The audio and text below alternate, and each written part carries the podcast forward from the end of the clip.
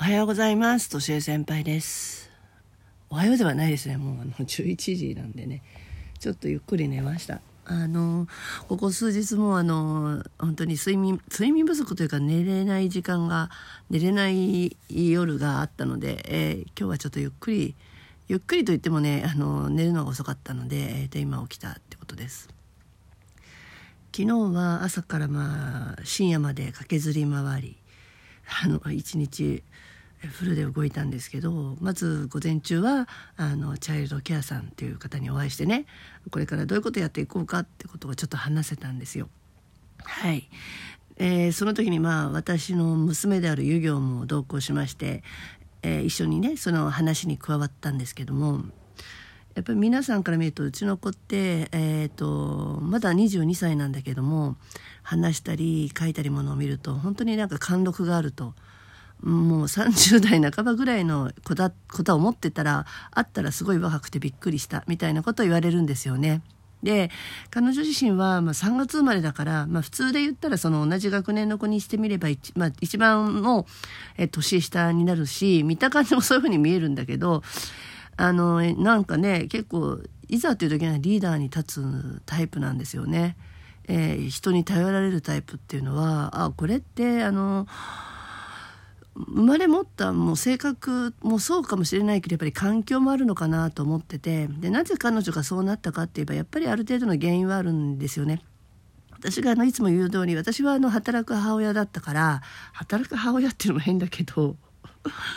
子供をえっ、とまあ放放放任っていうのかな子供をほっといて人の子供を見てたんですよねあの彼女が小さい頃。まあ、一番手がかかる子ですね小学生の低学年幼稚園は幼稚園だったんでその間は幼稚園生として私が送り迎えをしていたんですけれども、まあ、小学生になってから私は全く違う職に就いたんです。あの小学生を見る仕事子供相手の仕事。当然放課後になるんでその間じゃあ自分の子供どうするんだっていうので鍵っ子ということになりました。鍵っ子っていうことも言葉もな古いかもしれないけど。なので鍵を持たせて学校から帰ってきたら鍵を開けて習い事がある時はまたその道具を持って鍵を閉めて。でね当時ピアノを習ってたのででそのピアノがまあ電車で行くところだったので一緒にそのピアノに行くまでの道のりを練習したんですよ。幼稚園の間間に。うん、でいざという時はこういうこういうところがあるよ。怖い時はこういうことをしようってことなんか教えた記憶があるね。で一応その時は今みたいなスマホはなかったからキッズ携帯みたいのがあったんですね。何かあったらここを鳴らせば私の携帯電話につながる。もしくはもう一人、えー、とちょっと離れたところにいるおばあちゃんにつながるみたいな携帯を持たせました。でもその携帯が一度としてその持ってる間一度として鳴ることはなかったです。で小学校の間にもし万が一えっ、と具合が悪くなったりとかね熱が出て迎えに来なきゃいけない時はその、えーそこに連絡くれるはずだったんだけど私の記憶する限りというかな仕事その彼女がねそういうまだあの しょこ子供の頃は、えー具合が悪くなったから迎えに来てくれとか熱が出たから迎えに来てくれというような連絡が一度たりもともなかったんですよね。それは本当に何かな私が仕事をする上で仕事をしやすくしてくれた、まあ、健康に育ってくれたもしくは何かあったら自分で何とかしてくれる娘のおかげだと思うんですよ。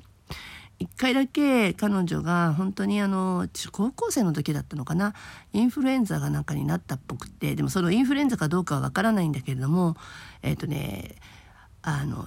最寄りの駅から学校まで30 20分ぐらい歩くような遠いところにある学校で、まあ、そこももう熱熱があってガクガク震えながら歩きそして、えー乗ってしまえば1時間約1時間の電車の中も震えながら乗りで駅前にある家の、えー、と病院に自分で行ったと。でどうせ私に電話したところで私は電話にも出れないし、えーとまあ、その場現場を放ってお放って戻ってこなきゃいけないから、まあ、迎えに来れるような親ではなかったのを知っているからとにかく病院までもうたどもう這いつくばっていたと。ただその当時そのタミフルかなんかわかんないけどインフルエンザの薬を処方することすらはまだ未成年の場合は親の同意が必要だったと。でもう本当にダメ元でダメ元で、えー、と私の携帯かなんかに電話してきたんですよ。でそしたらその時に限って私は自分自身が体調が悪くて家にいたんですよね。で家にいて、まあ、仕事を結果私は休んでいて家で寝ていた。うん、なのでたまたま家にいたからその電話を受けることができてその彼女が言う病院に行って、まあ、無事タミフル をね処方されてそれを飲めて一緒に家に帰ってきたっていうのが1回だけあったね。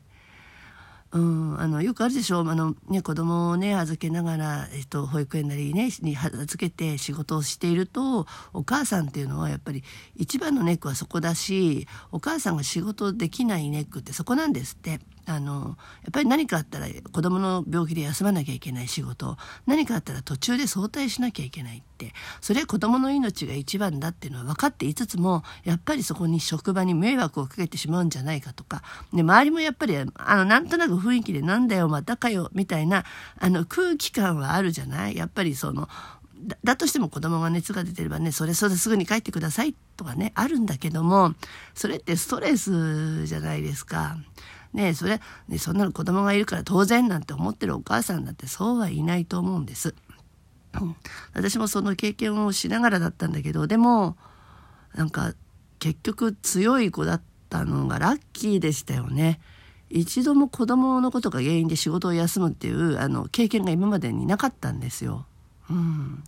でもさそれってその子それぞれじゃないですか体質だったりねもともと病弱な子もいるかもしれないしね、うん、お母さんはその度に、えー、学学の仕事場を早退する仕事を休むっていう人もいながらのまあね子供も成長し親も成長していくんで仕方のないことなんだと思うんですね。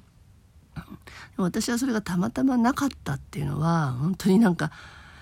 あある意味彼女が自分で自分をなんか自分をコントロールしていたのかそれは分かんないですよ。自分の足で立とうと思うからゆえ強くなったのか。でこれね私昔自分の主任に言われたことがあってね、えー、あの私の仕事はそういう仕事でお母さんたちが働いてるお母さんだけじゃなくて両親働いてるとなると子供は頑張ろうとすると。でたとえ熱があっても自分が熱があるということを言ってしまうと親が迎えに来なきゃいけないということも知っているでもお母さんはそれで一生懸命働いているから熱があっても大丈夫だっていう子がいっぱいいるんですよ。うん、でその時に熱があるってことを知った時ねねどう子供に接するかってすごく難しいし大事なんだって。で、えーと、そういう時にでも熱がある大丈夫って声をかけてしまうのかいや彼女がその2本の足で頑張ってね今頑張る時だと立っている時に大丈夫？いいんだよ休んでっていう言葉をかけてしまうのは非常に危険だって教わったんですよ。その時に頑張ろうとして立ってる足を根こそぎこう、ね、さらってしまうことになると一生懸命頑張るって言った時には頑張らせてあげなきゃいけないんだって言われて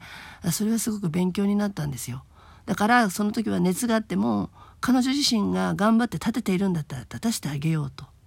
もうよっぽどダメだったらそれはそれで、えー、とそうなんだけどまだ大丈夫として、ね、ちょっと体体調悪そうながらも頑張っている姿、うん、それには寄り添ってあげなきゃいけないんだって私はあの言われて教わったんですよ。そう、うん。だから、まあ、無理にそう確かにそう大丈夫と言っても大丈夫じゃなさそうな時もあるんですよ。でもそこで大丈夫って言われたら一歩もうそこはこっちも我慢する。うん。そっか。って。でも何かあったら言ってね私はそばにいるからっていうのが本当の寄り添いだと。そこにずかずかずかずか入ってっていや熱があるから休んだ方がいいとかこうこうこうした方がいいっていうのは本当に独りよがりだと。こちらよがりであると、うん、寄り添いっていうのは 全てをやってあげることじゃなくてその人自身ができることはさせてあげて「すいません助けてください」って言った時に手を差し伸べることだっていうのは本当にその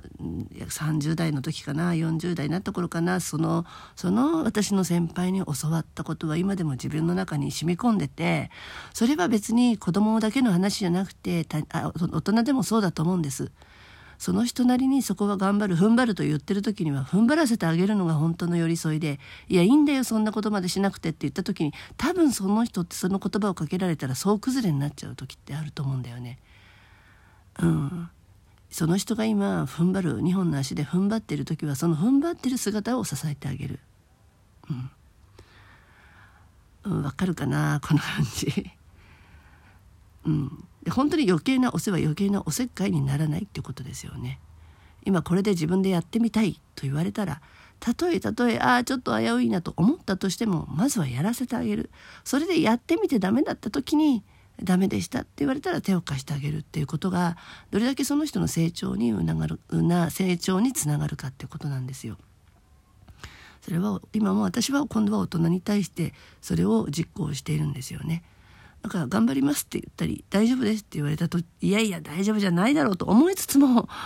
うん、その大丈夫だという言葉を信じてやらせるっていうかな部下にで当然そこからこけることはいっぱいあるからまあそこは私がフォローするというのもあるけれども私はそういうそういう意味で人を信じるっていうことはそういうことだと思ってます。うん人を信じる。それは何度もね、うまくいかないことありますよ。で裏切られたっていう感覚よりもああやっぱダメだったかということもありますよ。でも信じた以上は